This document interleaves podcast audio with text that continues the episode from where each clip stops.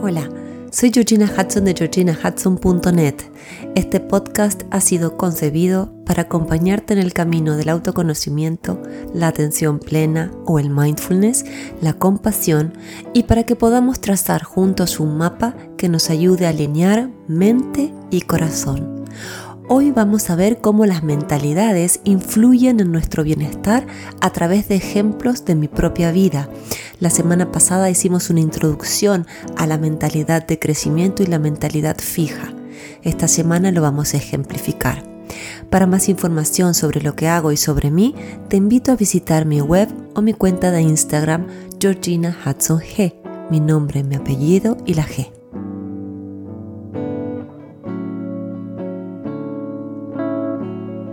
Hola, hola, hola, ¿cómo estás hoy? Feliz semana. La semana pasada hicimos una introducción a las mentalidades fija y de crecimiento, lo que en inglés se dice mindset, que está muy en boga en este momento. Y hoy te voy a contar mi historia con ellas y cómo adoptar una o la otra me ha ayudado o me ha perjudicado realmente. Me quiero hacer cargo de mi verdad y te la voy a compartir por si te sientes solo o sola con tu marco de pensamiento. De hecho, he recibido muchos mensajes diciéndome, ay, Georgie, no lo puedo creer, tengo una mentalidad fija, me siento mal, porque, bueno, no, la idea es no sentirse mal, yo te voy a contar lo que me ha pasado a mí y que siempre podemos trabajar para ir desarrollando una mentalidad de crecimiento. Recuerda que siempre que puedas ver lo que te pasa, puedes actuar para mejorar. Si no lo ves, no se puede hacer nada. Y ya descubriendo lo que te pasa, estás dando un gran paso. Entonces, vamos a empezar remontándonos a cuando yo era una niña pequeña. Yo crecí en una casa donde ser una niña buena era una condición sine qua non para ser aceptada, querida y elegida. Imagínense el peso sobre mis pequeños hombros. Imagínense.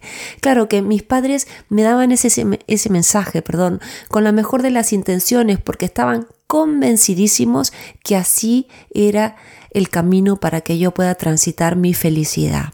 Y también tengo que aceptar que encontraron eco en mí porque yo era una niña dócil. Entonces no les guardo rencor porque ellos hicieron lo mejor que podían y yo también me dejé eh, manipular si se quiere. No, no, es tampoco la palabra que debería estar usando. Entonces los invito a imaginarme, a visualizarme con unos seis años, era pequeña, con ojos grandes y curiosos y con una amplia sonrisa, muy honesta sinceramente, siempre sonriendo.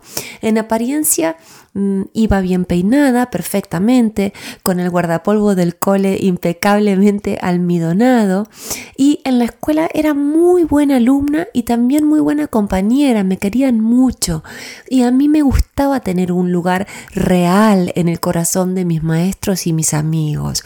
Y también tengo que decir aquí que era algo que hacía de forma natural, no hacía nada de forma forzada, porque yo también amaba a mis maestros y a mis amigos amigos, era unida y vuelta. Eso sí, que admitir que si había un mínimo de posibilidad de conflicto con alguien, simplemente me alejaba, no lo podía tolerar. También me pasaba que poner límites y defenderme me costaba muchísimo. No soportaba no agradar, aun si era a costa de que alguien me pisotee o me trate mal. Así que, para evitar todo eso, donde yo no gustaba, me marchaba. Era muy, muy mala en los deportes con pelotas. Intenté con todo, con voleibol, con básquetbol, hockey, con tenis. Pero recuerdo estar en el medio de la cancha y, es tremendo porque aún lo siento visceralmente y yo veía como la pelotita iba para un lado y para el otro sintiéndome completamente perdida, no tenía idea de lo que tenía que hacer. Y mis padres me repetían, bueno, no te preocupes, tu fuerte es lo académico, los deportes no.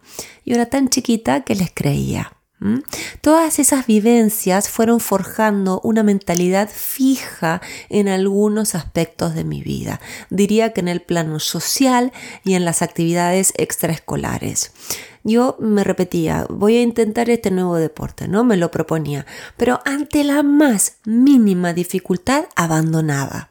Realizar un esfuerzo para mejorar en el deporte me parecía una pérdida de tiempo total porque no me sentía dotada para eso. Era lo que yo había creído, lo que me habían dicho y lo que había sentido. Así fue como un día, y esta anécdota les va a causar un poco de gracia, dejé patín artístico. Esto fue cuando me convocaron para mi primer competencia.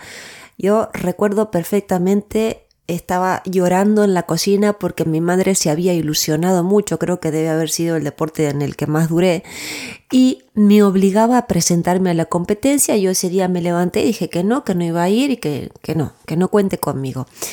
Y no sabía qué hacer porque mi madre estaba enfurecida. Y entonces fui corriendo a buscar a mi padre, que casi siempre se ponía de mi lado, y se impuso, ¿no? Alzando un poco la voz durante este melodrama entre mi madre y yo, y me acuerdo que exclamó, déjala en paz, aceptemos que no sirve para los deportes. Imagínense, yo pequeñita, ahí tendría unos ocho años, cerré la boca y sinceramente respiré aliviada porque me aterraba hacer el ridículo. Eso es un aspecto muy típico ¿no? de la mentalidad fija. Les digo más, con los compañeros y amigos me pasaba lo mismo. Era una niña muy tranquila y recuerdo ser muy empática y comprensiva, ¿no? Lo que me facilitaba interactuar con los demás, porque eso siempre. Sin embargo, sufría mucho cuando alguien me criticaba, cosa que pasa siempre, tanto de niños como de adultos, pero quizás más entre las niñitas, ¿no? Y ni que hablar cuando me gustaba un niño y no se fijaba en mí, no se daba cuenta de que yo existía porque me daba una vergüenza tan grande esforzarme mínimamente para charlar con ese niño y ser visible para él.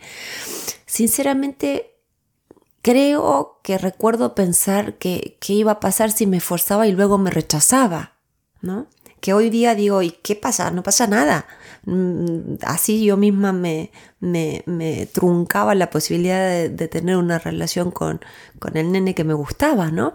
Pero en el momento elegía olvidarme de esas ilusiones. Recuerdo también que las niñas que practicaban deportes, muchas de ellas bastante íntimas mías, me dejaban de lado, pero no lo hacían con mala intención, porque el tema es que se hacían grupos de juego después de los partidos y había muchas niñas que jugaban en los equipos de mis amigas que yo no conocía, entonces se reunían a jugar después de, de, de haber eh, en algún evento y por lo tanto a mí no me invitaban porque no pertenecía. Y les puedo asegurar que mi nivel de sufrimiento era tal, me sentía tan excluida, me lo tomaba tan a pecho y hoy pienso, por favor, qué manera de sufrir, sufrir por evitar los desafíos, sufrir por rendirme fácilmente, sufrir porque me agobiaba cada vez que me decían algo que yo percibía como negativo yo misma cerraba las puertas de todo lo que pudiera haber sido posibilidad en mi vida.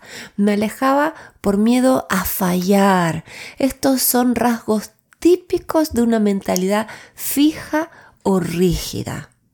Ahora fíjense una cosa, en los estudios todo ha sido muy diferente. No me ha importado caer de vez en cuando porque mi mente siempre ha sido muy ágil, muy inquieta. Es cierto también que me ha resultado siempre fácil estudiar, pero les aseguro, les aseguro que siempre me he esforzado movilizada por el deseo más íntimo de crecer entendiendo, experimentando y tratando de tener maestría con la materia de estudio que he tenido siempre enfrente. Jamás me ha motivado la mirada del otro o las calificaciones. No he sentido el estrés que sienten otras personas para probar cosas e ir a por más. Simplemente a mí me encanta estudiar. Entonces lo hago como un juego. Entrenándome mentalmente siento que puedo jugar, curiosear e intentar con diferentes temas hasta lograr desentrañarlos y manejarlos bien. Por supuesto que aún tengo muchísimo por aprender y mejorar y eso mismo es lo que me hace ilusión. Esa es la diferencia. Miren cómo cambia aquí mi mentalidad.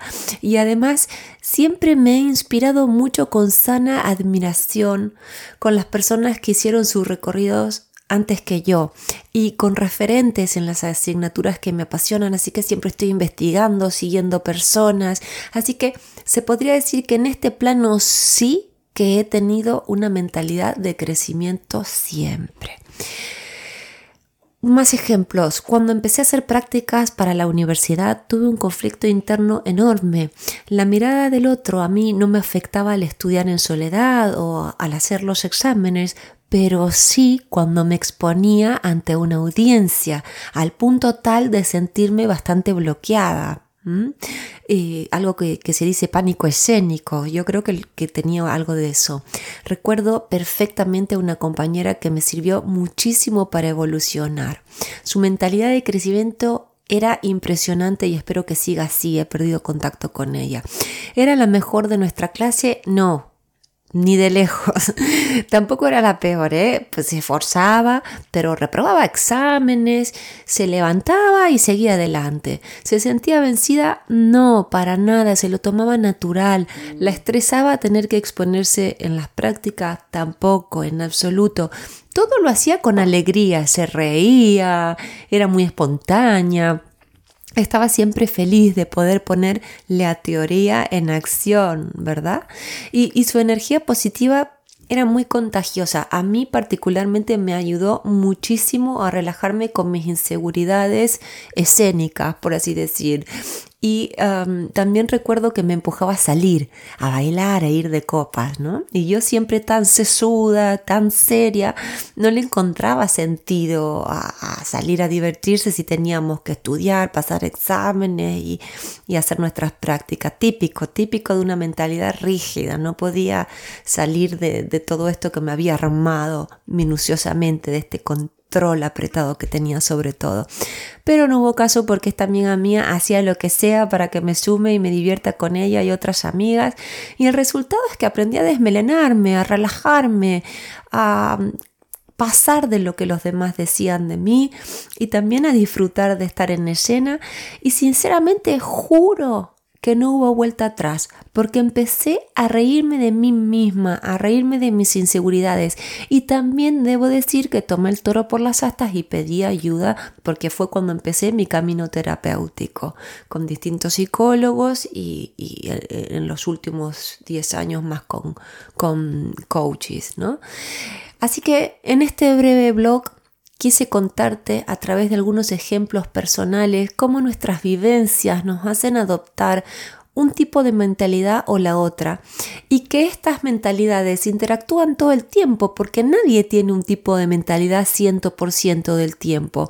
En un mismo momento vital podemos tener un marco de pensamiento más rígido para algunas cosas y un pensamiento de crecimiento o una mentalidad de crecimiento para otras cosas. Lo importante en todo esto es que podemos entrenarnos para ir desarrollando el músculo de la mentalidad de crecimiento día por día. Es imprescindible. Primero, detectar si estamos cayendo en patrones muy rígidos. Segundo, ver qué hay detrás. Tercero, sanar lo que haya que sanar. Y cuarto, empezar a dar pasos que nos empoderen cada vez más. Este es un trabajo minucioso que dura toda la vida. Por eso, si necesitas ayuda, pídela, te lo vas a agradecer por el resto de tu existencia. Y por último decir que es vital ser autocompasivos, sabernos humanos, reconocernos con nuestras luces y con nuestras sombras y con todo ello seguir apostando por nuestro crecimiento. Espero que te haya ayudado a escuchar la experiencia que he tenido yo. Si conoces a alguien que pueda beneficiarse de este podcast, reenvíaselo e invítalo a suscribirse. Recuerda que de esta manera vamos tendiendo puentes para ayudarnos los unos a los otros. También puedes escucharnos en Apple Podcast y Spotify. Te mando un fuerte abrazo y hasta la semana que viene.